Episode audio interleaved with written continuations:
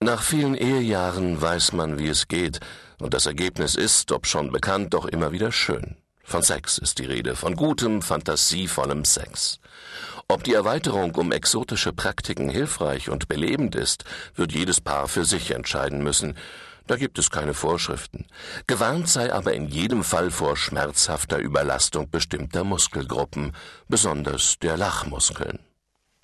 Das ist nicht dein Ernst, nicht wahr? Äh, was denn, mein Schatz?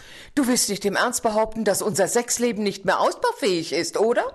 Ich bin lediglich der Meinung, dass auf dem Olymp kein Weg mehr nach oben führt. Und ich glaube, dass du mit dem Erreichten nur deshalb zufrieden bist, weil dir im Laufe der Jahre die Fähigkeit abhanden gekommen ist, dich auf Neues und Unbekanntes einzulassen. Mein Gott, was haben wir früher nicht alles ausprobiert?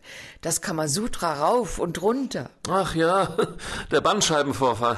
Die Suche nach dem G-Punkt. Stimmt, plötzlich war die Taschenlampe weg. Gummi, Leder, Samt und Seide. Genau, meine Latexallergie. Und was ist heute? Es gibt keine Überraschungen mehr.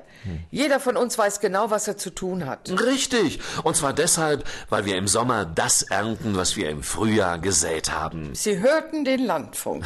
Ich jedenfalls habe beschlossen, mit dir gemeinsam den allerhöchsten Gipfel der sexuellen Erfüllung zu besteigen.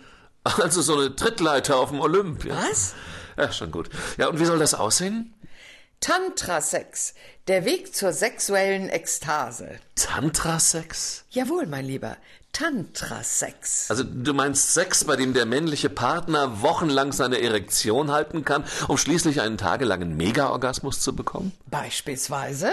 Ich weiß gar nicht, ob ich nur so viel Resturlaub habe. Da muss ich mich morgen erst meiner Firma erkundigen. Hör zu, ich will, dass du die Sache ernst nimmst.